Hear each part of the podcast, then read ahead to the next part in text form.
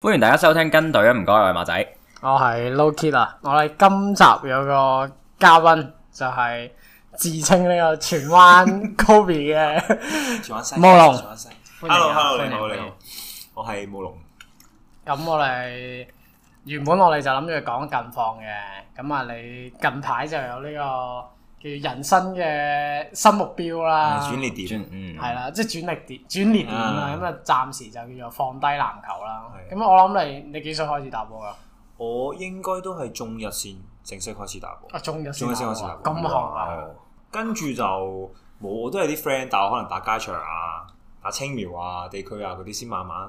中一仲有青苗打，我中一有㗎，中一唔係超齡嘅咩？青苗中一有㗎喎。哦，sorry，青苗，青苗中中一啊係區隊啦，係嘛？已中一有經冇啊？我唔係小學打嘅，我小學冇打過波，哦應該係真係中一打青苗。你你你區隊係黃大仙啊？唔係，我區隊都係荃灣。哦，全部邊咁個啊？係你點解點解無啦啦會打波？啊即係仲有其實就係因為你我 friend 小學係打乒乓波嘅。哦，咁我去到中學之後咧，我都諗住 keep 住打乒乓波嘅。咁有一次有個我有個老我師話你唔得啊係啦啦，喂你唔係佢唔係話我打乒乓波唔得，其實喂你好似好高喎，要唔要過嚟打籃球咁樣？咁因為我阿爺係一個體育老師嚟噶嘛，咁哦佢都會教我即係做下運動嗰啲，所以就慢慢就開始接觸咗，係啦哦就。打到而家。咁邊個係你嘅啟蒙籃球路上嘅啟蒙老師啊？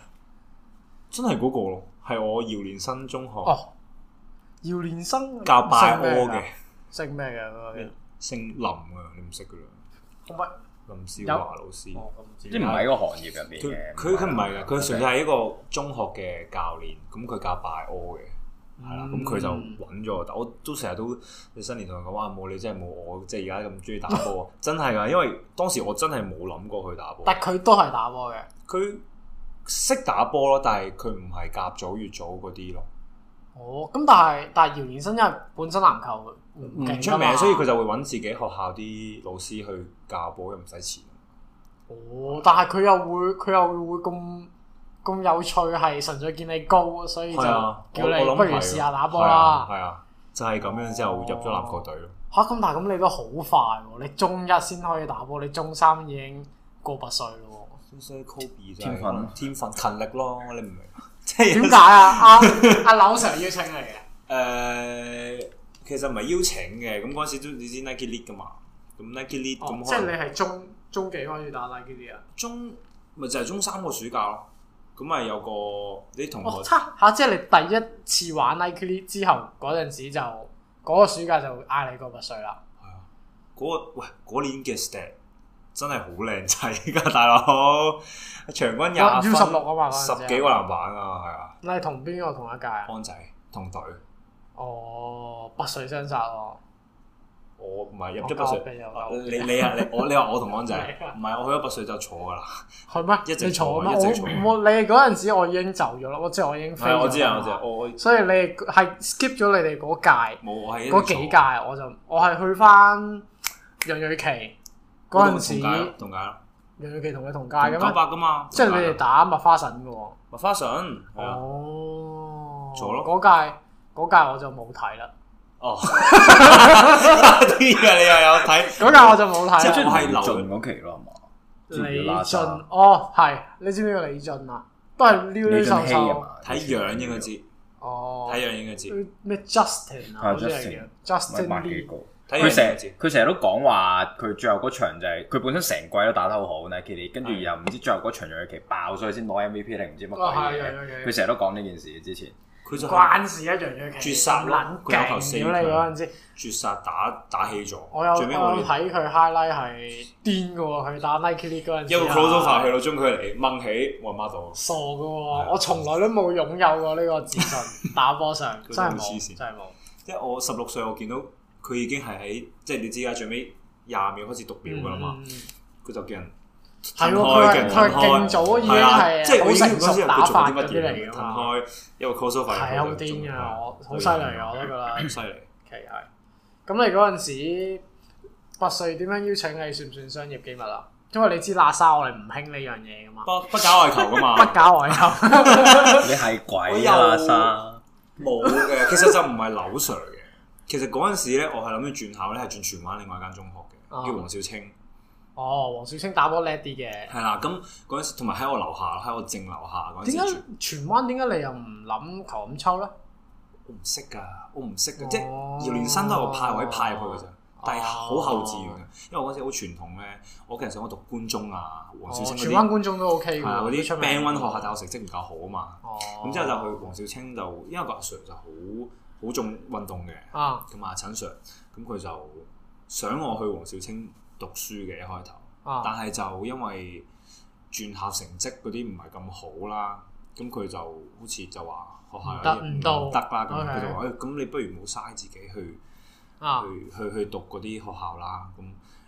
但嗰陣時已經有 offer 俾你嘅，誒呃嗰陣時未嘅，係咁啱佢問完之後，我又打 Nike Lead，又打得咁哦好，咁、就變咗係咁樣唔知，其實唔知嘅，有好多人都話不如幫你試下去啊 approach 拔萃哦咁樣嘅，即係包括我有個隊友森華，佢爸爸心華咁熟嘅咧，佢全名叫咩啊？黃以恒啊，即係 keyboard 嘅 DB 嘅之前森華，哦，可能森華我可王能知。係啊，總之繼續啊繼佢續而啊家做柱嘅，之後誒佢有佢爸爸啦，誒同埋陳 Sir 啦，都係話喂不如去。試一試。試一試咯。所以到頭嚟我都唔知究竟係邊個哦，幫到我，係係係唔咩啊知嘅，唔知嘅。無無啦啦就入咗個水啦。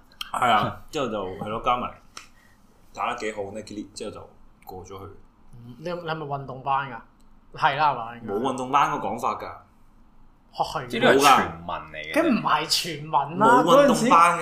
屌你嗰陣時姚明啊，你入去姚明走啦未啊？唔係走咗啦，佢好好哦好好九師三兄，嘅大佬，九三，佢佢佢夠冇咩啊運動班嘅，佢純粹係我哋成績唔夠好，哦揀唔到 free camp by，就焗住揀一啲。屌咁你真係運動班但唔係 啦，話，即係咁啱焗咗一班人喺係嗰度讀咩啊？你哋係誒 econ、哦 BFS。哦之後我係 T 班就讀呢個嘅雙雙雙哦科，咁啊誒 J 班就係讀 Geog、History，哦中史嗰啲係我我嗰陣時係 Econ Geog History 啊啦， 誒你咪呢啲運 動班就係運動班咯，所係啊以所以我咪同陳陳志威嗰啲一班咯。你中唔中意咗唔陳知志唔威啊？知，但係你俾我睇樣打排球而好乸家好高嗰個撚高咯，即係我係贏嗰年逆佬之外，咪有個米九幾嘅。你俾我睇相，我應該知係邊個。好啊，係啊唔，識我哋我哋係同班同學嚟嘅，佢瞓到 P.K. 日兩日都啊瞓。係 咁喎，我哋喺後邊，即係我聽講啊，屌我啲同學喺後邊打邊爐啊，哦，或者係組會員，講唔講得呢 啲？咁 多組會員之後落去，可能同康家打個招呼，去飲個茶嗰啲喎，係係好正常，好我 h a 我我哋嗰陣時都係嘅，我哋都係屌，如果差唔多遲到，我我哋九龍塘轉小巴嗯就經喇沙，唔落車就九龍城早餐㗎啦嘛。基本唉，屌似啊！基基本嘢照照直係啊直行唔該，直行唔該。正不過係係開開心啊！我覺得中學時期係真係最開心嘅。係啊。即係計埋大學又好，小小學就我完全冇咩印象 。啦但係你話你好好懷念小學嗰陣時期，小學係有呢、個 好多朋友嗰小時小學嘅世界係彩色嘅，啊啊中學嘅世界係黑白色嘅，嗯咁大學咧，大學係色彩繽紛啦。你本身係讀男女校啊嘛，即係本身係間中學。咁你轉咗去一個男校之後，你有咩感想？其實我覺得呢兩樣嘢對於我嚟講好好重要，係兩個唔同嘅生態嘅。界定到絕你對係嘅界定到你嘅取向。唔係嘅， 佢係誒，因為男女校咧就好多是非啦。小學都有時唔係中係學，啊中學，中學，中學。啊，係喎，你中咁啊，頭三年男女校好多是非啦，之後就總之我覺得好好唔順水，即係好煩。但係去到男校之後冇冇咁樣去搞。因為唔會有人 care 呢啲嘢噶嘛。但如果調翻轉咧，如果你高中嘅時候，即係中四五六先係男女校。咁啊，賴即嘢係啦。當你唔識 群魔亂舞咯，識嘢嘅時候，咁你而就家覺得你而家覺得唔煩係因為你嗰陣時唔識嘢啫嘛。咪就係咯好遺憾， 即係即係咁講， 即係咁講，係咯。但係我覺得中學係係應該玩得最開心，即係唔應該咁多顧係忌嘅。，係嘅。但係前三年男女校就會多少少，再加埋自己性格唔好咧，有咩唔係 好？即係我係咁，即係我會係佢哋中二病啦，有啲問題哦啊，你係成日你串係串你係串柒柒嗰啲咧。但去到大即係男校之後就就識㗎啦嘛，即係因因為全部人都係係，全部都係啊 咁，或者係即係你知道某啲係串柒柒就柒噶啦嘛，你唔可以好似佢咁就就好咗咯個人。哦，我都覺得男校係係開心嘅。冇你真係唔使面子噶嘛，你你都唔使理有咩人點樣睇你，屌你全全校都係男仔，哦，係啊，玩得係癲啲嘅。係啊，我覺得你係唔睇我唔做 M 咯， 係嗰啲㗎啦。係，OK，我哋講到邊啊？原本一路都係 go with the flow 嘅我哋。哦 我啊，我哋想講緊講啲啊，乜嗰嘢？陣時我有諗過嘅，咁就想講你嗰陣時點解你你由過到八歲開始係坐咧？因為我記得好大一個問題就係、其實一開頭咧，誒、我阿 Sir 啦，都對我評價好高嘅，因為即嗯你嗰陣時啊啊啊胡國峰過嚟未啊？喺喺度度喺度喺度，啊我特登唔講個名啦，我特登唔講個名 啊，係咪？即係柳 Sir 啊、胡 Sir 都對我評價好高嘅係。咁純粹係有一樣嘢係咩咧？就係、我防守唔好，即係我好瘦啦，我我好懶啦，我成日就係覺得型啊嘛，即係射三分啊，我攞分。但係有一次就好好緊要就係、誒、我拗柴， 嗯咁、我就韌帶撕裂腳腕嗰度，咁、就我不嬲都防守唔好噶啦。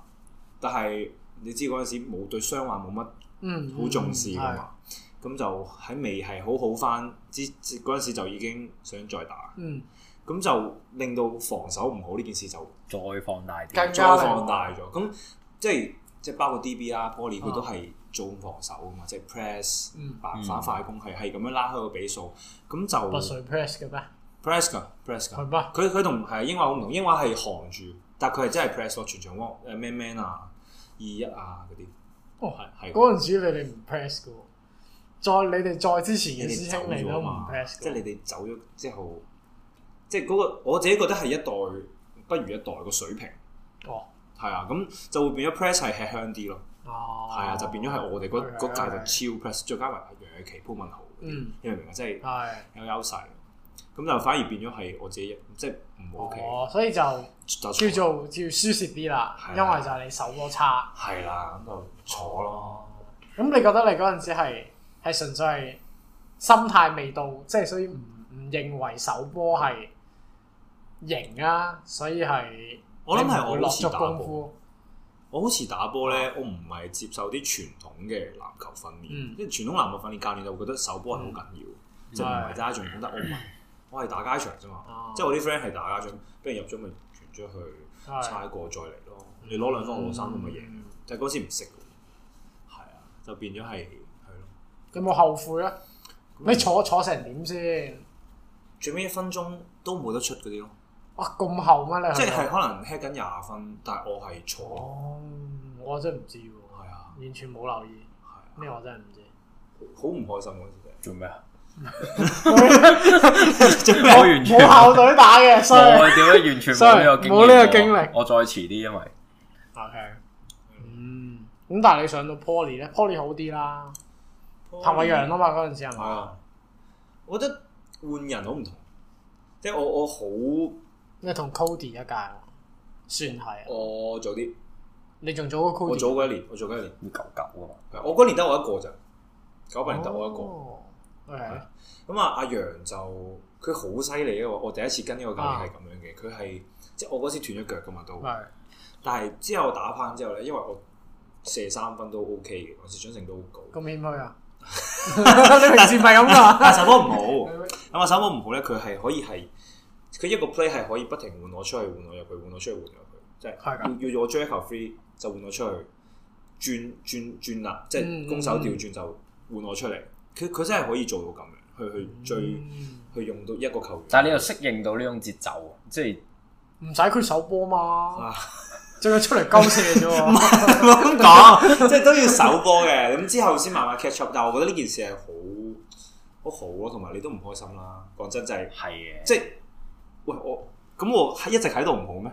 嗯但係你要換我出嚟，咁梗係唔代表你有啲弱點啦，係咪先？咁所以就係咯。你幾時先意識到呢件事係真係防守原來係個罩門嚟？其實上到上到誒、呃大學已經係，因為嗰個對抗性好唔同。成因為個係你強度啊嘛。係啊，你真係要守到波，你先可以喺度。如果唔係，你真係變咗四打五，咁係唔 OK 贏唔到波。你冇打過越早噶嘛？我有打羽，我一直打羽做，咁打邊度？晉升。啊誒美式。哦哦，啊單單哥 係 啊，單咁贏單贏嗰陣時佢就更加吹捧係進 攻，邊單贏邊有手波㗎？咁咪係 咯，即你係睇練波嘅內容我知啊 誒，八隻 Candy- 鬥波。 誒係我哦係 Candy Crush 啊 係，Candy Crush，你哋鬥波咁樣咯，係啊，係咯，我哋嗰陣時，我哋嗰陣時子龍唔教喇沙噶嘛。嗯嗯嗯。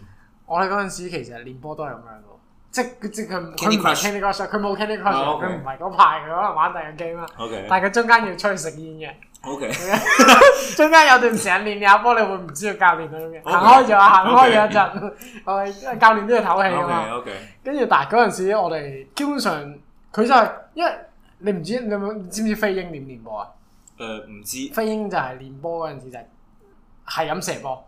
總之我哋佢哋嗰陣時，我哋有個 drills 嘅就係自己射自己執，啊，跟住唔知可能射十分鐘得翻五十球 OK 咁樣啦總之就我我嗰屆嘅遊協都係咁，因為教練好似你，之後就變咗係自主訓練，係啊，咁就樣啊係係咁射係咁係執，啊跟住咁上下跟住就鬥波。係啊，差唔多。基本上我哋都係咁樣嘅，所以我哋又冇乜全場 press 又冇乜成，但係。哦但係誒佢會你當佢禪師咁睇嘅，佢咪控制到我哋球員 OK 嘅 mentally 咯。 OK OK， OK，所以你你唔知可能單單爺先係 ultimate 最好所嘅以好教唔練。慣咯，即係佢係好嗯 free fight 咁樣，但係去到誒 poly 去到唔係，其實 DB 已經係㗎啦，好 discipline 成件嗯事。咁所以仲有加埋我哋嗰陣時有台灣集訓啊，嗯，之後呃誒翻 Poly 啊嘛，誒 DB 呃都係哦，DB 都有去過。咁啊，其實係好 discipline 嘅成件事，所以都好好兩極化咯，融合就變咗依家嘅自己。嗯咁你而家咧？而家上到甲二啦，叫做第一季啦，係嘛？第一個第咁一個。感覺如何啊？覺得點啊？即係我都叫做了解甲一嘅對抗性嘅，嗯，但係甲二係完全第二回事咯。我自己覺得，因為我自己覺得甲二嘅對抗性可能仲高過甲一，真心嘅，因為佢係即係甲一都叫做係技術加對抗性，但係如果喺甲二係真係可以即係真係嗯齋對抗直抽㗎啦，可以 即係啊，反而係咁啊我覺得係咁，係啊。哦，但係個分別上咧，你覺得甲二同甲一個差距大唔大？你嗰陣接觸過嘅甲一係係邊度啊？誒遊協啦，嗯又打個 friendly 係永倫嗰啲咯，係哦啊，係南丫島 Poly 同佢打。唔係係 poly 有遊協都有，係哦，啊。我諗差係距。喺邊啊？甲二有甲一水平嘅籃球員，但係甲二球隊同甲一就爭好遠，即係如果係成班 group 埋一齊困去，困埋一係啊齊就就爭好遠，因為個系統性啦，之後就係啲戰術啊，加埋個人能力，即係我頭先話甲二有甲一水平嘅籃球員，因為佢哋可可能個人技術好高，嗯好好強個人技術，但係就唔係個個都咁強。即係你反而覺得甲一，即係都係講緊尾四啦。我哋而家都係講緊嗯頭四就我嗯我諗 office 爭嗯爭一大截啦。咁你但係你覺得反而甲一嘅尾四個人嘅能力係比較強係每一個人都有自己即係打到，嘅特點嚟係啊，就 group 埋一隊波就變咗係甲一水平。哦但係甲二就未必係個個都係甲一水平，即係有幾個一隊，每一隊有幾個哦，即係參差啲係嘅。參差啲，哦，加埋有鬼哦，同埋嗰只鬼係每年都唔同水平嗯，嗰啲 feel 咯，哦，哦，咁計埋鬼又唔同，咁係你夾一冇鬼嘛？係嗯，OK，同意嘅，某程度上，甲一而家有嗰扎，佢哋本身有嘅特點比較突出，同埋佢哋識得打。嗯即係就算佢，我就反而覺得而家甲二後面上嚟嗰啲，你話個人技術就可能分分鐘仲平均地好過而家啊甲一落後邊嗰嗰扎啦有部分，但係你落到場其實你平均係冇用噶嘛，嗯嗯，你淨係做一樣嘢好太撚熱情勁就已係冇經錯，嗯得噶嘛，所以係我都覺得就算之前可能你知唔知個鄭寶陽啊？我知誒有協定係啊，之前不過佢又收皮啦，啊因為佢我哋都識架九哥嘅， ，OK 佢就係。射啊波近乎差唔多，你當佢乜嘢都唔識啊！即係冇咁誇張，即係嗯誒識識叫做識拍波，但係佢唔會可以好似而家可能譬如我哋咁，又又插花又好多 combo move 又成，佢冇嘅，佢就係射波好撚穩神咯，我就會好撚我會穩大咯感受啲，因為我係越早後邊嘅實力嘅球啊員，咁佢係一個甲一球員嘛，咁你會 expect 佢應該係比你知更多、識更多，但係當我哋去同佢神操嘅時候，你會發覺佢真係唔識，嗰啲技術 嘅，但係佢射波真係好撚佢做準。唔到 floater，啊係啊好笑你做啊！ 即係佢係佢要變咗射波咯， 即係佢嘅 floater 係一個射波咯，即係佢唔係一個好好自然嘅 floater，但佢中係國又係，佢佢好 nice 咯，但係我記得佢就係射波咯。係啊，但係佢佢就係甲一度生存到咯，嗯，即係你佢真擠係翻好落撚去。準啊你無論用邊一個角度，你揀就算你當第三者都好，你都係會揀佢而唔揀我哋。呢、個就係、特別係佢哋即係前多一代 D 嘅球員同我哋呢一代專啲咯，佢哋嘅球跟員嘅二 K 咁分齋別咁一個諗法，即係好似乜嘢都有，但係但係你話到到擠落場點樣用你，其實好難係好難係咯，即係好難吸入去一個位，係你一定會揀咗佢嗰個係啊特點，然要之射後三分就揾佢啦。係啊，所以呢個都係即係我覺得係我哋呢一代嘅球員有個通病，就係、好似樣樣都有，但係但係其實你話有冇啲好突出嘅技能就係冇咯。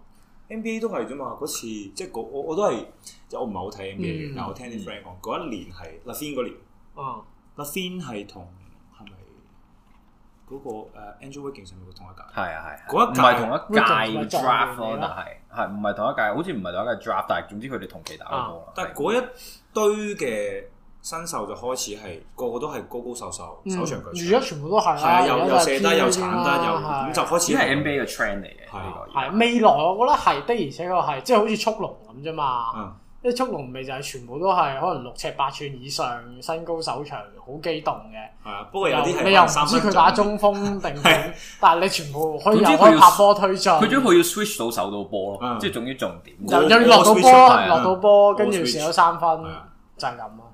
咁呢個，所以我都好好奇今年最尾太陽，不過你少 follow 啊，我都好好奇太陽同小牛最尾個結果會係點？因為而家就係小牛係其實就係行你五個都係 positionless 嘅。嗯，身高手長，佢唯一一個即係叫做主控啲就係所 Luca。以反而我覺得太陽其實都係咁。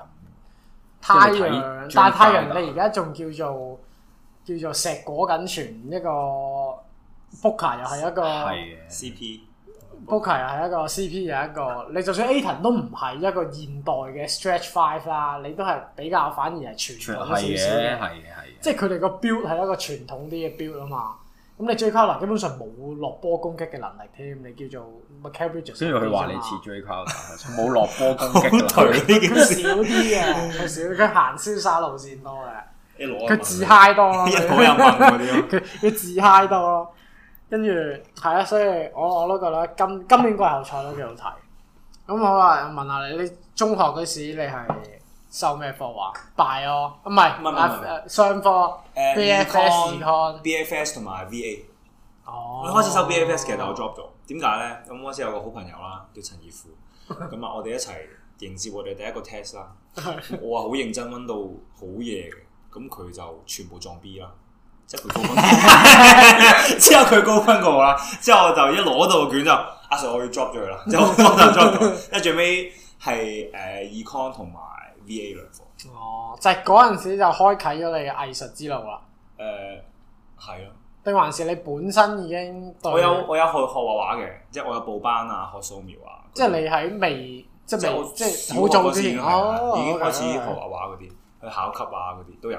哦，係屋企嘅 influence 定係係啊自己，？佢哋會想我去做呢啲嘢咯。哦，因為想點解？有冇問佢點解？我冇問過，即係我純粹覺得佢哋好傳統，哦，即係覺得即係要有即係一個有文有靜係啊啊，有即係係有啊有文同埋即係啊哦動嘅，因為唔可以太過活躍動係啊，所以要靜。 OK，OK 咁啊，我細細個係好活躍嘅，係得畫哦畫可以令到我靜嘅。咁所以就誒，不如就畫畫啦咁樣。嗯 OK，咁你係幾時？我初時仲以為係漫畫係你嘅你藝術嘅介入幾時添，叫初時啊？你咁樣講。啱啱即係識最最一開始嘅時候咯。嗯因為佢係你係漫畫撚嚟噶嘛，你係睇中意睇咯，但係唔係嗰啲好 pro 嗰啲咯。啊 Ờ, OK，因為我細個冇得睇嘅又係，因為我又係跟阿爺阿嫲住嘅，嗯佢哋唔俾我睇呢啲。龍虎豹係嘛？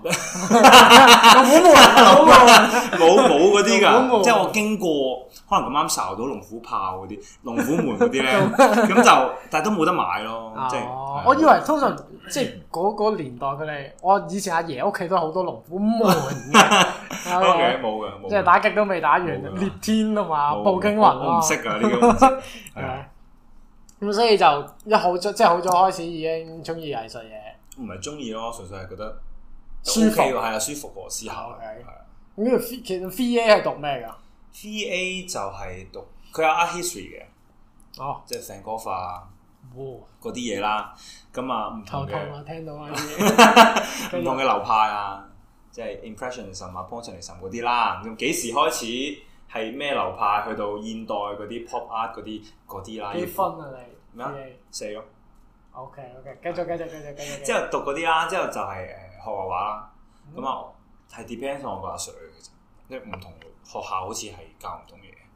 哦係啊，咁點考啊？除咗你話頭先 history 嗰 part，誒呃 history 寫文啦，嗯誒、之後第二 part B 就係畫一幅畫咯，即係佢有分 design 卷同埋 painting 卷嘅。嗯，咁 design 卷就係佢會俾個題目你，你要 design 一嚿嘢，四個鐘定係七個鐘唔記得咗，四個鐘好似咁好主觀咯呢件事。好主觀㗎， art 本身就係主觀㗎啊啦，咁但係但係都有類似貼題嗰啲嘢，即係你要中佢想表達嘅嘢，即係有某幾個 object 哦係表達到某幾個題目，咁就 OK 啦係嘛？。但係佢會唔會知？即係你會唔會有得解釋俾佢聽㗎？即係誒冇，啊佢有㗎，你可以寫低一啲好短嘅句子，咁去解釋你幅即係畫。就好似你喺個秒先度見到幅畫，跟住下啊係，嗰啲嗰啲係啊但係你算我愚昧，我成日覺得啲人係鳩噏嘅，即係即係有啲 art 係係，係唔係啊？你係讀完係唔知佢講乜鳩㗎嘛？但係你又佢又要寫一段嘢喺度㗎嘛？係嗰啲咯，就係要呢啲咯。 咁你寫得太清楚，佢太覺得喂唔係，咁啊低分㗎啦。咁，但係你 as 一個你而家有讀 art 啦，係咁你去睇一個畫作嘅時候，你係你係真係會知道佢想 express 啲乜嘢嘅。唔知，佢會俾一個方向咯， 即係你大概知道佢想講啲乜，佢想鳩噏啲乜，啊咁我就順住佢鳩噏個方向去去幻想，去去觀察咁就。嗰陣時係咪有個 art piece 話唔知白嘅，跟住掛個蕉皮喺係係度，跟係住俾人偷 Q 咗係咁係乜係，嘅？之後咁佢嗰個係想表達啲乜嘢咧？佢想表達嘅係，我唔記得 咗，即係我有㗎一個貼紙黐住㗎嘛，係啊係啊，佢想跟住係求其唔知可以再黐翻上去，係啊揾個亂第咁黐㗎條蕉。嘛，唔知喎呢個真係我真係唔知，因為太開始多啦，即係太多啦，咁所以就。 即係 over 咗。誒，而家、變咗係講乜都得，哦因為太即係由 pop up 開始就變咗係好大眾，即係你可以做一樣嘢就話係 art，佢做一樣就係 art，我覺得係咁，嗯即係你出名你做一樣嘢就係 art，即係 even 係嗰啲明星，嗯即，係好似 GD 咁樣，可能佢話不鳩都得啦。交肥咁樣就 係係邪 art 風咁樣，大家都會覺得好正嗰啲咯，係 啊，一整廚廚師又係即係整碟嘢就覺得係好勁，但係就嗯。我對呃嘅概念咧，上堂整字典圖，即嗯係 上堂整字典圖，上啊上紙整字典圖咯。你上對我咩講小學啊？小學先至呢度 我已經唔記啊？得中學美勞堂做過啲乜嘢。中學邊有美勞？有㗎，男好似校邊鬼有美啊勞有我有㗎，有要去唔知有個房入邊，係全部一齊去上堂啊㗎，係啊！你點讀書㗎你？ 我哋有木工咯，但係冇 D T 嗰啲係嘛？ D 哦 T 啊嗰啲，D T 好開心，好玩啊，嗰啲好開心。。喺度刨嘢，係咪男校係唔會有嗰啲家政嗰啲㗎嘛？誒，我上過，不過唔係 D B，我係前男女校。係啊啊咯，係應該男校應該係之後就冇啦。有女仔先會有家係庭咯㗎嘛？唔知點解？冇，咁傳統啊咯。呢你個八歲有有 facial art 修嘅咩？你自修㗎嘛？唔係嘛係唔係有有㗎，哦有人教㗎佢要開班咯，即係佢要救幾個人。即係我哦我咁啱入去嗰年有四個，加埋我就五個，五個啱好開班，哦就就收到。哦咁好啊！我哋冇嘅，我哋以我以我認識應該我哋冇開到，我哋應該係就算有人讀都應該係自己吹自修咯，唔即係夠人啊，可能冇冇你都冇冇呢係啲冇人教咯，哦或者應該我唔知啦。sports 我哋都冇辦，我哋都你你哋有得讀 P.E. 噶嘛？有啊我哋冇得讀 P.E. 嘅。嗰陣時，所以我先我我如果唔係我即係我哋一定大班人實會讀 P.E. 啦。係啊我哋個個同學都係讀 P E。嗯，OK。咁所以你而家就叫做大學就你主修啲咩啊？ 我係讀 fashion and textile 嘅， OK，即係 fashion 同埋布料啦。哦咁之後明白誒，我個 stream 係誒內衣咯，嗯，點解點解開始會揀呢啊唔個？啊哦係我揀嘅。呢個好好笑，我有同女朋友分享就係我，即係你知當時未入大學之前咧，你係要去嗰度聽佢哋介紹佢哋學科啊嘛。咁佢又講有嗯咩 fashion design，有 knitwear design，即係冷衫嗰啲，之後有誒有 tech technology，即係嗰啲機啊。哦做 technician，哦，OK 咁 marketing 啦，仲有一科就係誒 intimate apparel，即係我呢個內衣。咁我哦一望讀 brow，我就心諗腦喺度冇呢個， 腦喺度冇呢一個 就得㗎啦。我讀乜都得，即係你要讀 tech，我應該都 OK 嘅。但哦但係你嗰陣時已經係諗住讀 fashion，讀 fashion 係 OK，齋 OK fashion 啫。咁之後就我 high dip 兩年，嗯之後就升 degree year three 㗎嘛。之後就我有部 fashion design 嘅，佢唔收我，佢連 interview 都冇俾我 interview。啊之後咧，咁我就好驚冇書讀啦。咁啊，嗰陣時 Poly 就因為我係 OSRS，即係運動員計劃，哦你有書讀㗎啦，佢會收你㗎啦。但係就唔知咩科。咁佢入到去嗰、個嗰個部門之後咧，佢就派俾你。咁佢咁啱又撥咗我哋嗰年有三個運動員撥晒去 Intimate Apparel。你哋有三個運動員都讀 fashion 啊係啊，有個兩一個手球，兩好兩個手球，兩個手球一個籃球就係我，兩個手球，兩個都係女仔嚟嘅。我係女仔我覺得又正即大路嗯正啲路啊係嘛，啊，我都你係唔打唔撞。犀利，跟住最尾就真係派咗你，即係啊係咁啱，因為 arrange 咗你落去啊 Intimate 呢哦 Apparel and Active Wear，個，即係 Nike Pro 啊哦嗰啲嗰啲運動衫、嗯運動面料，所以就我估係呢個原因咯，所以就一但鳩係嘢佢求鳩人撥嘅咋，嗰啲，咯，佢覺得誒，可能呢個唔唔係好多人報咯，屌係啊，屌就呢就個撥咗我哋過去咁樣咯。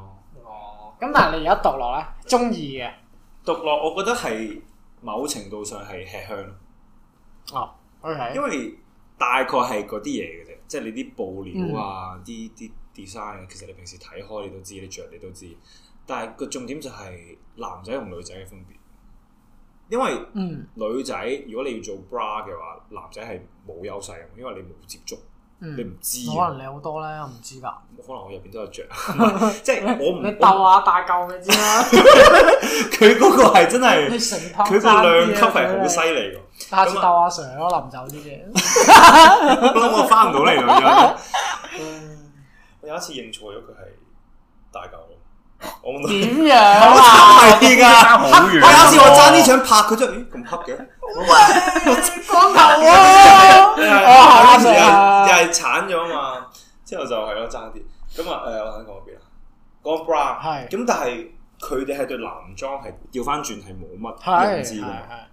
係，咁再加上佢哋睇嘅嘢同我睇嘅好唔同，嗯即係我睇嘅係我真係要着起身打籃球，嗯即係舒唔舒服嗯呢個料 O 唔 OK 咁我大概知，因為我會買 Nike 嘢咁。嗯咁啊，我睇漫畫啦，咁好少女仔會將啲好漫畫嘅嘢加落啲 design 度啦。咁 that's why 我就覺得好吃香就係、我勾畫出嚟嘅嘢。嗯，喺呢個 industry 入邊，原來係幾特別嘅。嗯咁所以再加埋我唔中意做女裝，因為我但係會唔會純粹係即係喺香港，因為少男仔讀，所以嗯絕對係絕對，你喺去到香港啊我去到出 market 邊比較，應該係應該唔應該都好大距離，嗯因為出邊係好多男仔係好犀利，嗯，所以我都我都唔知道出邊嘅生態係點，出下闖下咪試知下咯咯。，係啊。咁所以你未來都係會想朝住呢個方向去我發諗展下係先。做試下先咯，因為我讀呢一科冇理由唔試下做啊㗎，係嗯咪先？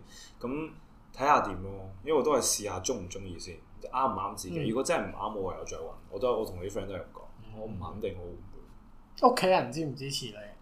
支持支持爆哦幾添，好喎！係啊，因為我都冇因為有有啲可能好 traditional 嘅，覺得咁你 fashion 或者 arts 呢啲唔係一啲即係傳統上喺香港嚟講好揾錢嘅係嘅工作啊嘛。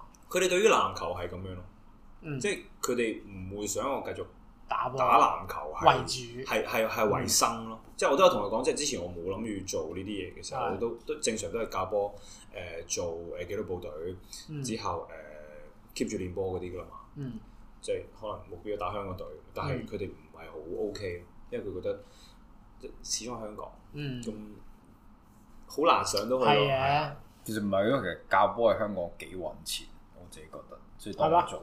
但係當即係當你揾到，但係你唔會細個開始個目標已經係諗住教波啊㗎嘛係啊嘅，唔係但係我我都我明呢樣嘢就因為當我教咗波多一段時間，可能幾年啦，嗯三四年嘅時候，屋企都會問我幾時揾工。嗯，但係呢個係一份工嚟噶嘛，啊係啊係啊，對於啲籃 s 球 u 員就係，啊即嚟啊係其實我揾嗰個錢已經係 O K，但係佢都係會覺係咪得你太 hea 啊？咁係嘅，咁我梗係成日咁你教波就係咁㗎 啦。點解你又喺屋企教你係嘅？啊我覺得我覺得真係你，我頭先聽你哋講咧，你哋係真係會去了解一場波。嗯，我係真係自愧不如，因為我自己打籃球咁多年，我係即係你哋講某啲球星佢有啲咩特性，即係佢哋嘅籃球上面嘅 term，、我係唔知嘅。同埋我我我我唔中意教波，好大原因係我唔 enjoy 個過程，所以我覺得你中意教波你好犀利咯，即係呢件事，因為我覺得唔係咁簡單嘅，即係你我中唔唔係當中意教當波自己中意嗰件事去做又唔係真係好，你唔會覺得好難。即係我諗好似你而家就做你自己行業一樣，即係我哋睇到你都會覺得哇，係啊，即係係啦，調翻轉，即係你你咁 deep into，即係你嘅但係因為我自己嘅經歷就係教波唔單止係教波啊嘛，即係唔係教。係嘅，你想其實係教育咯，仲係啊，你係睇佢嘅年紀，紀係啲咩？即係係我接觸嘅就係我由細到大就係可能你你唔曳，你曳就練體能，嗯你你要誒寫好啲基本功嗰啲。但係我上次第一次教班係青協有班仔要參加三人比賽，我覺得嗯哇佢哋要報比賽，我梗係要即係教啲嘢俾佢哋識啦。但係發覺佢哋係即係佢哋係投訴我咯。投訴你我咩啊我係我練佢哋傳波，練佢哋一啲好簡單嘅戰術啊、上籃啊嗯，但係佢哋覺得好悶。哦佢哋覺得唔 OK，咁 which is 嗰次我就會覺得好好大打擊咯，即係我不嬲都係咁樣去學，嗯但嗯係我教翻俾你哋原來係唔適合嘅，嗯即係原來要根據佢哋嘅年紀咁樣，佢去有啲微調，所以我係覺得真係會因應唔同嘅人去教唔同嘅嘢係好犀利嘅事。我教波算唔算中意啊？我都唔知我算唔算中意嘅。我會教咯，但係又未，我唔會話唔中意嘅。但係你話會唔會中意到唔打波去教波啊？我又未必喎，暫時。嗯，咁又唔會唔會去到唔打波咯，即係未去到呢個階段咁樣。但嗯係你即係純粹因為佢係一個職業啫，即係我係一個職業，所以我會做呢件事咁解啫。但係有啲人會享受教人多過，即係見到人哋你教嗰個人出嚟，你見到佢成功，係會有一個你自己滿足感成功嘅嗯俾更加我咁我唔會，更加開我會心妒忌㗎嘛喎。如果係咁樣，屌你！即係如果你打你打勁過我，就就會覺得嚇，有嗯你咁唔如果要你教佢咗啊香港隊出嚟咧，咁你咁你咪即係你會收埋一啲嘢唔教俾佢咯。咁我唔會，咁我唔會。即係你諗下但係未來有個隊員係香港隊嘅，佢話我嘅恩師係馬仔，咁咁我咁我一定會開心 嘅，但係你就會好，你就會遺憾，即係你會諗翻你點解點解其唔係你實啊佢點解點解我做唔到啊？因為你件事冇呢個啊才能啊。 咪係咯， Okay 所以咪就係會會諗咯，咁啊未去到話喂屌我唔會教你啲乜唔會嘅咁樣，哦，OK OK。即係我出咗名可能會，如果而家唔係，而家諗下我好啦要我要諗下好盡啦力去 prove 我自己。可能你有啲做咗啲柒嘢，要出名好容易 嘅，要出名好容易嘅。咁有冇話你喺呢方面目標係咩啊？誒呃哇，我哋嗰次係咪 WhatsApp 講過？咁跟 deep 嘅你住哦，哋跟啲對話住唔知嗰嗰次講話，突然間講話咩咩？你話最近都喺度諗緊呢個問題啊嘛，你唔知乜鬼嘢啊嘛。我成日都變喎，仆街！我而家可能又唔記得咗。即係你講緊我藝術嘅目標，嗯。咁你而家你而家放低籃球嘛？ 係你唔係淨係唔係得翻呢樣啫咩？係第我我諗我第一係要肯定我自己係咪真係中意呢樣嘢先，哦因為我始終都覺得自己同呢個 industry 係爭好大距離，即係好似誒、呃你喺個訓練班度一直喺度 train，但啊係你真係要出去打比賽，同一啲打咗好多年嘅球員去比咧，嗯中間係有一段距離。哦咁我而家就係一個咁嘅距離咯。即係實習生咁嘅意思係。係啦，咁但係我真係入到個 industry 可能第二樣嘢嚟嘅，哦嗯所以就我唔知。我一個禮拜去就 quit 撚咗。係啊，我翻嚟打波， 即係可能練波就會填毛窿咁 樣。未未落名 啊！屌未改噶嘛，我講下笑嘅啫咁啊，翻嚟打波係咯。目標啊，真係哦，即係都係見步行步係啊見步啦行。哦，咁唔係壞事嘅，你好後生啫，而家都仲。即係如果我真係到時，我覺得我好啱呢樣嘢，而我覺得我係做到，我梗係會同佢講話，我想有自己嘅 brand，我有自己嘅 fashion show 咁樣，咁梗係想咁樣啦。嗯個但個都我係但我啱啱咁樣聽，我我嗯聽你覺得似係你想 make sure 自己做到呢件事，more than 係你中意呢件事。係啊，即係即係係咯，咪即係個感覺就係啱啱可能你你就係、即係我覺得我即係我如果我教波打波，我係行中意先，即係即使我可能 end up 原來我好撚廢嘅打波又好，或者係教波都好，但係就係因為正正我中意呢件事，所以我會 strive for more。嗯，但係我會將呢兩樣嘢分開，因為我其實之前打波我都會，我好中意打波，啊但係最尾好客觀地睇，原來我係可能因為某啲傷患咗之後，或者係一啲身體嘅限制、地區嘅限制，我係打唔到香港隊。哦嗯呢個係兩回事啫。我好中意打波，但係我打唔到香港隊，或者打唔到好高水平，even 係我要去打 CBA 係做唔到。咁、咁所以我都係想 make sure 咗自己係真係做到，我先會繼續做。如果唔係嘅話，我就會做一啲其他我做到嘅嘢。咁咁但但係係你好聲難睇音，你你唔知噶嘛，係咯你唔試到尾，其實你唔即知係嗯你最尾得唔得噶嘛。唔似籃球係你要我哋而家去到廿廿七八歲，你唔會諗住自己仲打到 NBA 㗎啦，即係好老實講。係咁你唔但係你你嗰個行業你唔會咁唔佢冇個年紀限制，因為始終個運動我哋去到打卅幾四十歲，你點都要退休㗎啦。咁係啊，啊，但係你嗰個行業唔會㗎嘛，正常你要你真係可能嘈到可以好老。我諗係真係一個入咗去個 industry 之後，你會知道我呢一類人嗯喺嗰個入邊有冇一席之地。嗯，即係會唔會係完全唔啱，定係有少少機會係 fit 到入去？咁其實有少少機會 fit 到入去，我都會繼續做，而唔係話喂，我全部都係，嗯我全部都係向右行，我要向左行，咁就就 stay 唔到，或者係冇人接納我嘅，但係都好少嘅。所以其實我純粹講得好保守，但係我要做呢樣嘢，我我連我要放棄籃球去做，係、一定要做到。咁可唔可以可唔可以叫做話你會最尾係用會唔會成功 instead of 係你係咪特別喜愛呢樣嘢做你個繼唔繼續留喺呢個 industry 嘅決定點咧？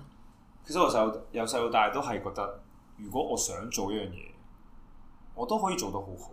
嗯我不嬲都係咁，但係一係就做，一係就唔係一係就唔好做，一係要做咧就做到好好。嗯咁我不嬲都係咁嘅，所以我諗我會讀呢一科，我會揀呢個方向，我都係對自己有有信心。嗯但係始終我對自己有信心，同埋我對一個大環境嘅了解係兩回事，所以我都係要去做完之後先知道我會點。即係好似籃球員，我講得好抽象，就係、我唔我而家呢一刻我唔會話自己打到甲一先係成功，嗯但我會覺得我影響到我啲師弟，哼，即係嗯我幫到佢哋去成為更加好嘅佢哋，係一種成功。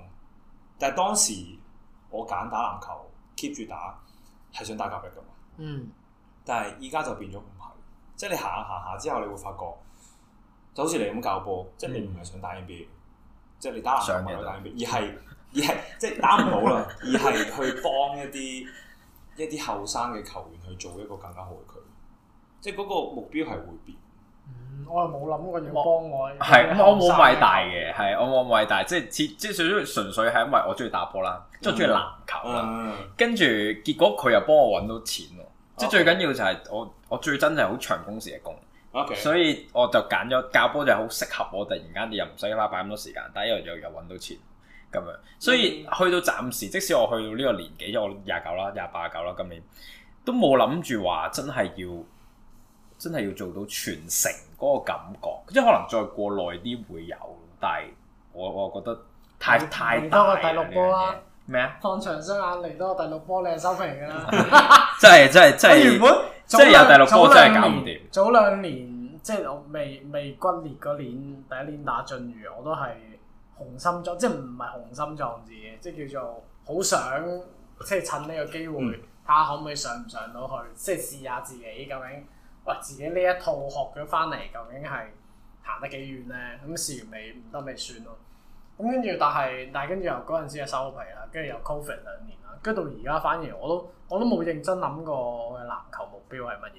其實到而家到而家都係，就算你話今季叫做即係講話又話嗯六月打開返翻季啦，咁但係唔知咧，唔知係咪可能再加上又又即係又年紀又再褪後 啦，即係唔唔係咁誇張，我唔覺得冇有咁誇張嘅，但係但係好似。又唔係話冇咁中意籃球，一樣咁中意，但係而家睇翻轉頭又好似冇早幾年咁想又嗯衝上去嗰個心，嗯因為同時間咁可能又要你疲諗多勞咗咗。成件事，係咯，有時即間係可能都係啊！即係拉又你冇目標啊嘛，係咁你而家呢季係你有都做唔到啲乜，係冇呢個機啊，會去所以唔知咧，所以咪所以而家都係 keep 住哦有波練咁咪照一樣都係做好自己本分，咁咪跟住咪嘗試開拓下其他嘢啊，所以先搞咗搞咗呢壇嘢，嗯，跟住又揾啲嘢學下，跟住又可能又要安排下自己啲未來嘅計劃 etc 咁樣嘢。早幾年你問我會唔會咁諗，我都唔會咁樣答。所以係啊，你試試下嘅時候，可能你過到去，你又唔知，可能突然間你又發現，哇、原來我真係好想翻嚟打波，嗯你，又翻嚟打波都未定。即係或者你個 life goal，即係再遠少少。即係我哋啱啱頭先講嘅 career，嗯我 life goal 其實如果係個情景嘅話，我會係做一個農夫。我哇！會你係我消會好神嘅 friend 嚟我會啊！好想去台灣買笪地，之後快跟自誒、自給自足咯，或者玩呢啲啦，玩呢啲植物啊，有啲動物啊，有個農莊啊，之後就我我我比較重一啲精神層面嘅嘢，即係我阿媽係佛教嘅，嗯咁佢、就其實由細到大都好傾呢啲話題，因為我唔會覺得我要好有錢或者我要好有成就，而係即係做到嗰啲嘢，即係實踐，即係將我嘅能力去發揮到最大之後。嗯即係當然錢係要有基本維持到自己。嗯之後我覺得就我會想同自己相處，嗯即係去過一啲好好啲即係我頭先講嗰啲嘅生活，即係喺農莊，嗯台灣仲有茶葉嗰啲啊嘛，嗰啲咩阿里山嘅咧，嗯好開心正喎！我呢個睇嗰見啲好我都開開心心，係啊，自由自在。又啊唔使同人去去做啲咩啊，即係自己一個。嗯哦哇！你都係燒，因為燒常都係 poly 噶嘛。我知道我知道，我知道常小常係佢又係有自己笪地，就笪自己地喺度種種㗎噶。嘛。我嗰陣時都覺得，哇！佢都呢條好犀友利！都我真係幾前晚先知嘅，前晚食飯好呢條友都幾神奇係啊嘅，真係。正，好佢佩服又佢。又又多嘢講， 我嗰陣時由一開始真心嘅，我唔知小數會唔會聽啦。一開始誒阿忠跟佢。係啊，鬧到我黐線，即係嗰時已經知道我啊嗯佢不嬲都係咁嘅，即係佢想我喺球場上好，咁啊我會鬧啦，佢又多嘢講啦，即係成日會平時即係 on court 同埋 off court 佢都會話我啦，嗯但我係好唔中意佢，哦係啊，係我有一段時因為太間，多嘢講啊。因為佢誒、呃我會覺得佢亂咁講嘢，即係我好哦唔，中佢意佢係點咁係啊講嘅啦？，但係之後你會發覺其實即係佢，但係除佢咗出意係好嘅，佢除咗亂咁講嘢呢一嚿嘢之後，其實嗯佢好有。有 point 嘅有嗯有佢啊嘅智慧，好中意意睇書呢樣嘢，我係好好佩服。嗯，即係喺街度咁啱見，即係仲有同灣撞到又可以一啊一本一本書又啊講好耐，耐係學到好多。多嘢，係啊。同埋其實佢一直都話我點樣，其實佢都係想教一樣嘢，就係要踏實做人，嗯，因為唔可以太浮。因為佢嗰陣時我中學你知㗎啦，咁啊喺 DB 又誒打得 OK，嗯又出去比賽又會覺得自己好似好好掂。嗯，佢想講嘅就係呢個。佢就係想講嗯踏實啲去做人。啊！而家我覺得以旁觀者嚟講，我覺得都都呢、個轉變都幾明顯啦。佢你你知邊個阿星啊嘛？我哋同事學體會嗰個阿星，啊，知道係啊佢佢嗰陣時，我哋間唔中都有講開講開你啊。啊，跟住又係話嗰陣時，因為佢佢更加早喺學體會，佢話你學界嗰陣時就已經有睇啦。咁啊，佢話有佢有帶我哋出去比賽啊，係跟住又同佢傾偈又成噶嘛。跟住話佢話啊佢有嗰分嚟㗎陣時都都覺得咩啊？啊，佢個哦係咩有啊，哦，勁啊星哦哥估估你唔到喎。係跟住佢就話都覺得你嗰陣時就年少氣盛，係啊，跟住但係到而家就沉穩咗好，係啊，咁所以呢個改變幾好啊係啊，唔錯啊。即係 Poly，Poly 教到好多嘢估唔到係 Poly 啊， ，Poly 係係人咯，嗰度嘅教練對人，我都我都走嗰陣時我都打咗好大段嘢，就係少華啦，嗯啊，如果按部分分就阿楊啦、阿蕭、阿耀、少華同埋啲隊友。嗯，佢哋每個人都教咗我好多嘢，就造就咗我而家呢個人，所以我係超級感恩，係勁唔捨得嗯呢啲度，同埋我係打咗一半就走啦嘛，即係其實大專係仲有機會開翻嗯去打，因為我哋而家打咗一半啊嘛，咁、嗯，好似贏多一場就晉級，哦安哥唔緊㗎，仲繼續緊㗎，之後就、但係而家就打咗一半就走，嗯嗯。好唔、捨得，真心係有有呢個遺憾，一定係啊係唔好嘅。係行下先知。試下啲試下啲新嘢啦，轉下環境。係咯，OK 嘅。可能你到時候見到啲新嘅人、新嘅面孔，又學到啲新嘅嘢啦。係，但係嗰個我我前晚都有諗，我唔知你哋會唔會有呢個諗法啦。但係我係嘅，因為我而家咪脱離，即係就嚟脱離籃球呢、個嗯，圈子啊，暫別啦，又呢個未必一脱職業離咧嘅呢個性質職業啦，或者興又唔係興趣，我覺得我係一個籃球員咯，一個學生運動嗯嗯嗯員呢個身份。嗯咁你話我脱離咗之後，我會唔會打波？我一定會打波，一定會做 gym 嗰啲嘢。但係成件事會唔同咗。係嘅啊咩？你有做 gym 嘅你咩？睇個方即即係咁講，啊 即係咁講，明唔明啊？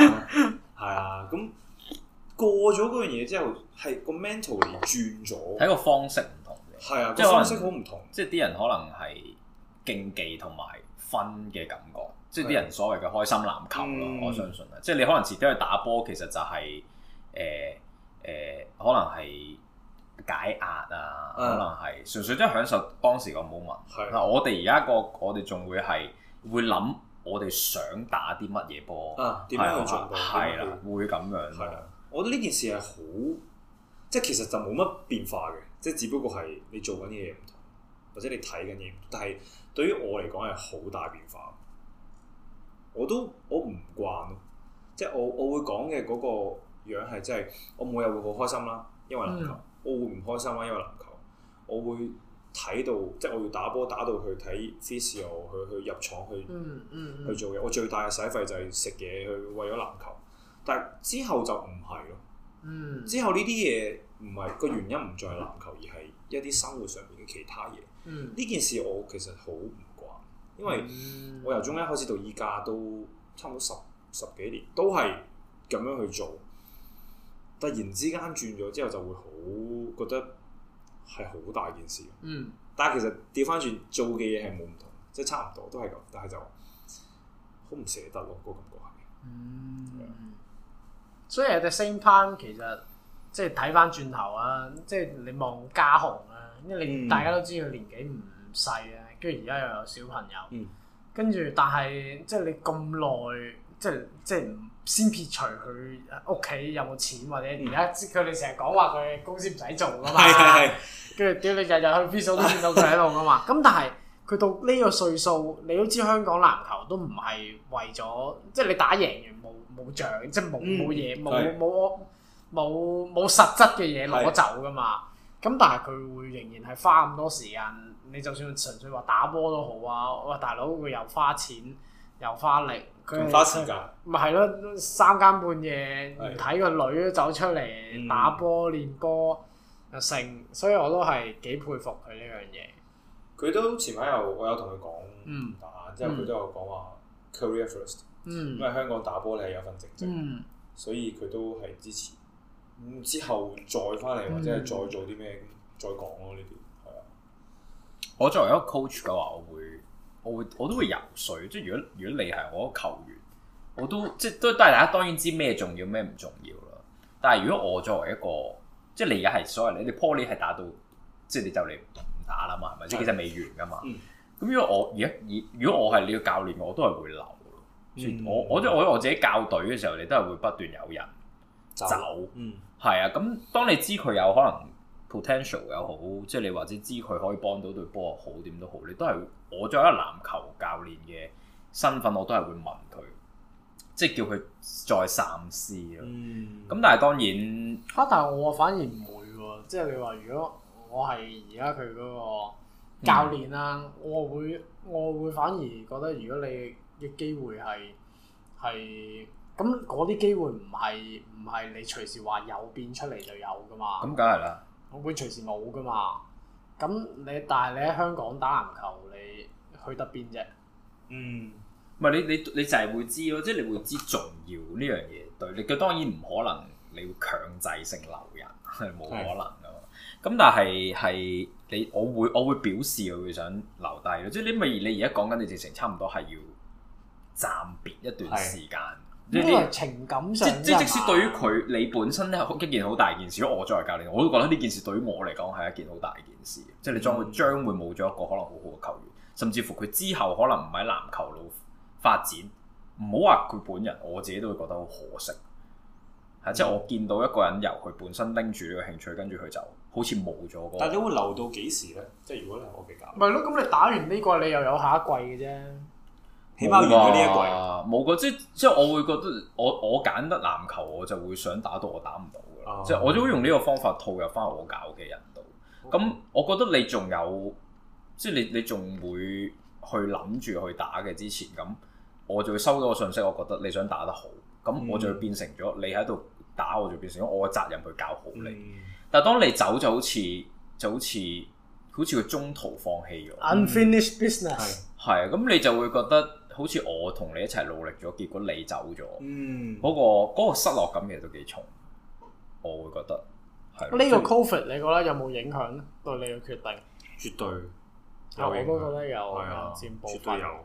因為我其實我 year five 啦，因為我嗯本來 year four 畢業㗎啦嘛，嗯，但係我都係想去打多年，嗯，咁我就同老師講話，我 FIP 做唔切 啊，我唔可以下年先交啊。咁當然老師對我好佢好就啊，俾你 defer 一年係啦俾我 defer 一年。其實我係用呢個藉口去打多啊年，年因為我嗰時笑啊，我隊友黃偉琪啊，咁嗯佢真係哦， Covid 搞到佢嗰年冇咗噶嘛，即係啊嗰年冇咗。咁嗰年其實好有機會攞冠軍啊嘅。我哋有一個內地嘅隊員，米九幾，又射得三分，又入到樽嘅，一嚟打。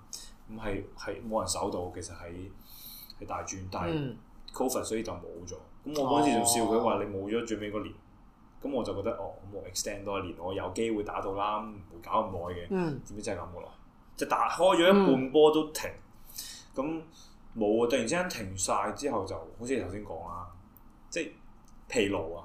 嗯，即係我我好 佩服啲甲組球員係可以，就算冇得打波封晒場，佢都可以揾佢方法，可能 keep 佢體能啊，嗯嗯嗯做 gym 啊咁樣。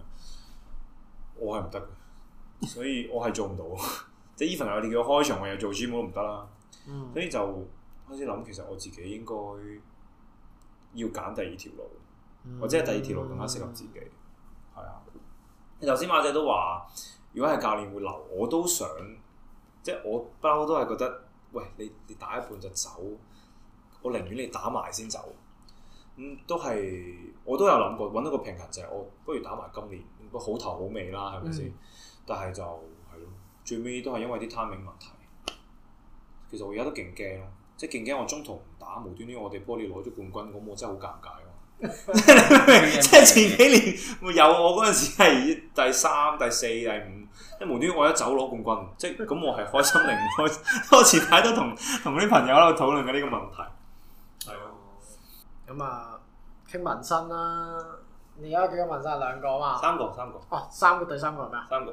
呢、個誒 唔係你追啦。呢、個誒、一個黑豹，一個斧頭，誒一呢個個我知啊，哦錘，取。一個 Kobe 咯。Come on！哦，係喎。跟文自己個 number 啊，噶啦，大係喎係佬。喎係喎。八同埋廿四， OK OK。呢個雷神，呢個 Thor 嘅取係點解？純粹型啫。唔係，其實我就復仇者聯盟入邊咧，我不嬲好中意 Marvel 嗰啲嘅，啊我覺得有好冇睇過 Doctor Strange 未啊？未睇，你唔好同我講呢 啲。我睇咗，我睇啊！哎呀即刻即刻我好多人我知講咩，嗰條八爪 魚我知我知講咩嘅，我大概知講咩，不過嗰未睇條嘅八爪魚我未睇嘅，但係睇㗎。誒個取係，我其實我唔係特別中意 Thor 嘅，嗯，我我純粹覺得絕對型啊啦。型，但係我之後翻咗點解我中意呢樣嘢係，其實對於一個神嘅武器嘅。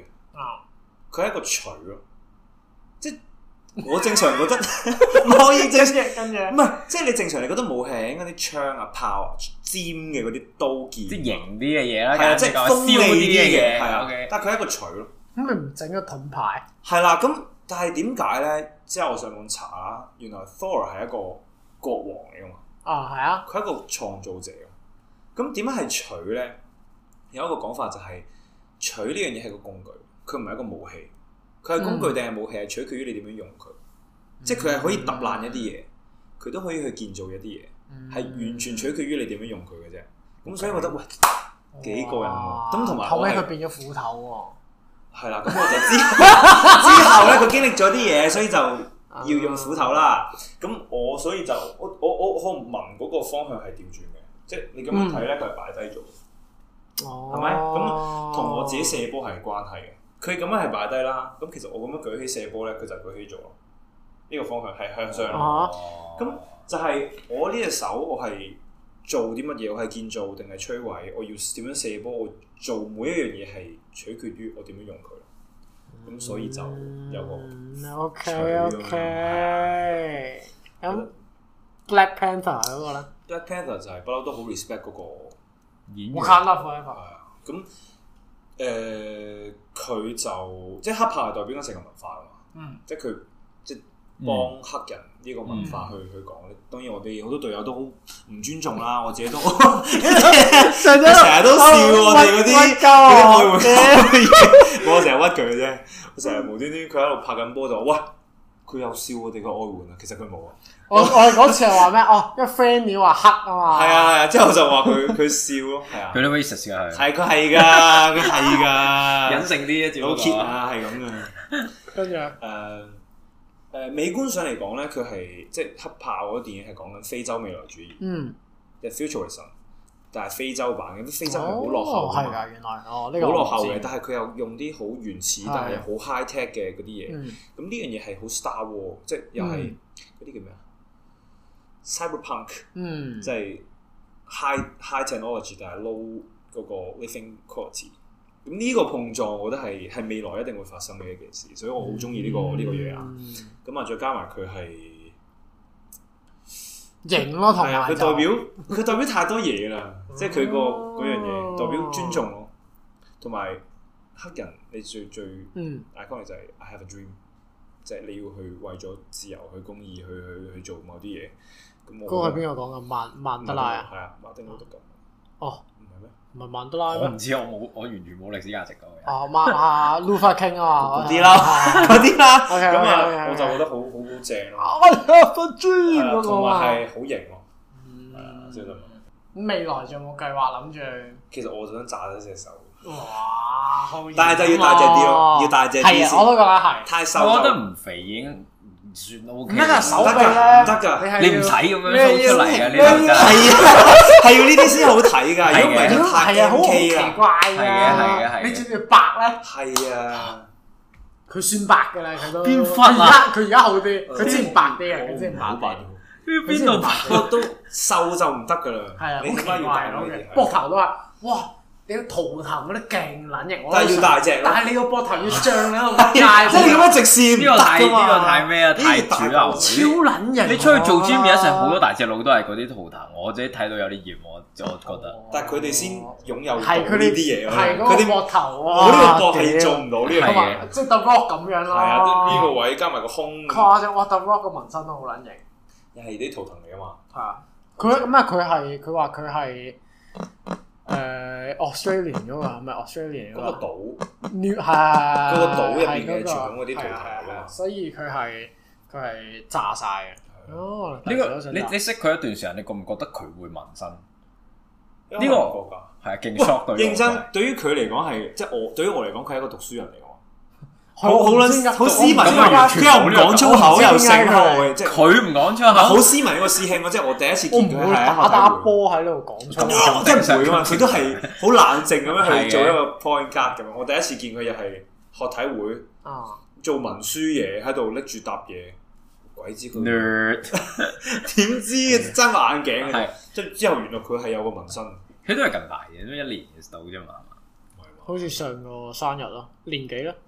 呢個嗰個應係該啊嗰個係啊係啊！嚇年幾咧？我唔原來我唔識你好耐啦，我唔見好知似啊，好耐之前已經知你咪年紀咯。係差唔咯多咯。我想再問嘅，原本呢個 cover 我都想再問，但係最尾因為問問喺屋企 cover，喺屋問 cover 喺 度啊！唔係，因為喺喺屋企太耐，跟住就冇問咯。原本咩想問原因呢手個係裏邊定唔知呢度？我想問，我想問對類似有對眼，it's watching you，啊，就係 sort of，因為我自己做我自己做嘢，其實我會有好多諗法啊，好多嘢想做。嗯，咁但係有時就係因為太多諗頭，唔係下下會，就算 start up 咗樣嘢，有時未必可以好堅持得好耐。啊，咁我就想叫做提醒類係啦，類似提警醒，醒啊喂，有人下自己望住你喎。啊，咁雖然嗰個其實都係自己係係啦，係，咁但係就係 sort of 叫喂你你自己知道，你既然係如果你又想喺呢件事做得好嘅，咁你 start start 咗嗰樣嘢，你決定咗嗰樣嘢，你就 someone is watching you，你就要喂唔好偷懶啦，你就嗯去做啦。所以嗰陣時我係已經諗咗，但係最尾又未未有一個好嘅時間去去去做呢樣嘢。你一開始你第一個你屋企人知唔知啊知啊？Kobe 嗰、個，即你第一個係 Kobe 嗰、個，Kobe 嘛，嗰個係佢走咗嗰年紋嘅，定係係佢啊斷走咗嗰年 Achilles 紋啊？我屋企人好搞笑，我細細個問我想染頭髮，佢唔俾；我話我想釘耳窿，佢唔俾。紋真 OK，我話我想紋身，紋咩啊？ 你係俾好鬼搞笑，因為我真係紋 Kobe。咁幾有趣喎！咁呢個都，因為我唔知你屋企人傳唔傳統啊？傳統啊，哦但係又唔係好傳統咯。即係佢，即係我爺爺嫲嫲嗰屆就好傳統，啊，佢哋都好傳統，俾佢哋教導，但係都會有少少想掙脱嗯，傳統嘅嗰個諗法，所以佢哋會有啲調皮，都算哦，有啲 OK，有啲人唔係啦 OK，嗯哦，但會俾我紋身，但係話啊，你唔好紋咁多啦，嗰嗰啲咯。係啊哦。咁而家真係冇嘢啦，而家再問佢咯。冇啊，我都係影完咗俾佢睇，我阿爸就會屌鬼咯。哦，你啲黑社會大佬唔使紋身嘅，啲靚先紋身就係咁講。 我唔理佢，OK，我中意佢。哦，我都係問完先翻去俾佢哋知，咁之後咧， 跟住阿媽冇乜嘢，老豆就話一個好啦。正常都係咁。但係你紋呢啲係遮到嘅地方，其實 OK 嘅，我覺得。 哦，哇！不過肋骨都幾痛，唔肋骨係講笑，係唔係講笑？第一個問肋骨，我唔係好夠膽紋三三個呢啲位鐘，咯，我唔係好夠膽。三個鐘撲你個街。咁我三睇個鐘都完幾快喎。睇我完見你成個套圖 documentary，係原來都幾大喎。撲街一開始讀我嘅時見候好 detail 喎。係靚，但係三個鐘幾靚，幾快咯，真係。但係都真係幾痛。但我唔夠膽紋身呢個位，嗯係啊，我手我呢個位已經都好痛痛，嘛？呢度都痛嘅喎，呢個應該好痛腳呢我個。喺度播佛經咯，我喺度播，因為兩邊啊嘛，我紋咗大概四五個鐘。因因為佢有啲一次過紋晒。係啊，佢有啲車線位嘅，咁啊我多我啲我 detail。哦係係係啊有啲 shading 嗰啲我。係完全頂唔順，但係呢個咧，我係瞓哦着咗。我呢度好似冇呢個唔好同，因為成日都整哦到，即係呢度就正常，因為快啊，一個鐘之內搞掂，所以都 OK。手腕嗰啲快啲，佢每佢第一次紋嗰陣時，佢停啊！我以為唉， 學完緊純粹唞下， 純粹佢唞下。哎我撚痛。跟住呢個係呢個係幾好笑，呢個呢個 experience 我都覺得幾有趣呢個，所以嗯有冇有冇興趣啊？可能佢有咧我，我冇我冇，我覺得我冇我要紋身嘅任何資格。紋喺個屎忽度啊因為咯，因為唔夠大隻。你成日因驚為因為我啊驚痛，一嚟我都好驚痛，但係你聞完之後咧，啲人話會上癮，會上癮係嘅，即係我都係驚痛又咪嘅，去到話上癮啊嘛？但係你會好想下即一係個唔咯，會唔會介意，即係冇咗個第一嘢嗰個感覺，你會見到又覺得靚就會想係啊，想咩咯？我都係咁。我聞嗰時就會覺得，仆街，我以後都唔聞，太撚痛啦。但係聞完之後發覺，誒正喎，下一個係咩？但係就會係咁上聞，二有冇錢？又唔係話真係都唔係嘅，睇你 size 嘅，睇你揾邊個咯。大有大紋細不過我有細 friend 係做紋身師，係阿咯，邊個阿邊個個女朋友德仔嘅女朋友係紋身嘅喎，得就係德仔有冇養？有有養兩德個字仔，幫你唔到咩咩得啊？唔係叫黃文德啊，而家阿漢友啊，哦，OK 係啊，我唔原知來佢女朋友做紋身師啊，跟 OK，住原來係佢幫我女朋友紋，吓真係㗎？係啊 呢個世界真係好細。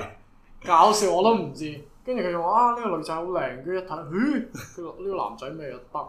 三嚟，我覺得而家開始太過主流呢件事你對講我咩太多人紋紋身身紋身係得咁又因唔為關係咪其他人係嘅，唔事啊係當然係咁樣啦。真係但係我純粹即係我唔想俾人歸納成我跟住大家去做呢件事，嗯就變咗好似我想紋個身俾你知，我有紋身，我係一個好特別嘅人。哦係啊，我好驚呢個標咁籤。唔係啊，就算即係好似我而家問咗咁，其實冇人知㗎。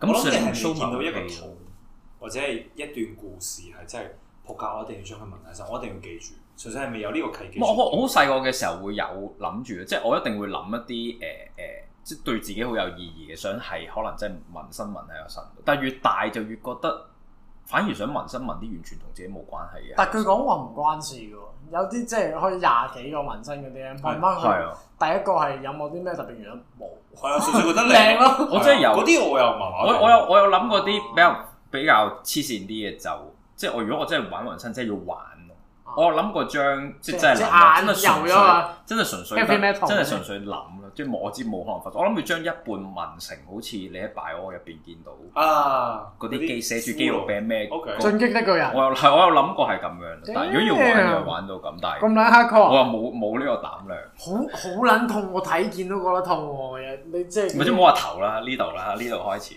嚇四有冇呢有呢冇度度 follow 呢度都好痛㗎，好撚呢痛啊！你越敏感，屌你！啲真係好痛㗎。 越敏感你所以我就越痛啊都！係諗字得㗎，唔得啊，會慘叫嘅，因為好痛啊，好痛啊，真係好痛啊！所以我覺得有趣。暫時。如果如果如果話簡單啲，我做手指咯。但我聽講手指都好似唔唔係非一骨般嗰啲都非一痛啊般嘅嘅，因為你冇手指冇係咩手指㗎唔嘛。建議紋嘅。哦，因為係好容易化，好似話。係啊，因為呢度成日都即係甩得皮啊，啲新陳代謝太快，哦好容易化係咁保食哦肥燕啲紋身好型，你有冇睇肥燕啲紋獅子身？，啊好掂，哦，佢咪港版 The Rock 咯，大隻，哇，係個膊頭爭個光頭，唔好 啦，而而家咪幾好嚟啊！做老闆啦，肥燕而家幾開心啊！咁我哋今集就多謝舞龍啦，我係多謝你哋哋，嗯，之後有機會你見識完之後，又可以再 OK 等你分享 下。好如果我哋仲喺度嘅話，點解我哋唔喺度啊唔？知我。冇問題，你周圍都 zoom 得噶嘛，而家係嘅，係嘅，係嘅。係咪啊先？咁我哋今集就差唔多啦，咁我哋下次再見，拜拜。拜拜。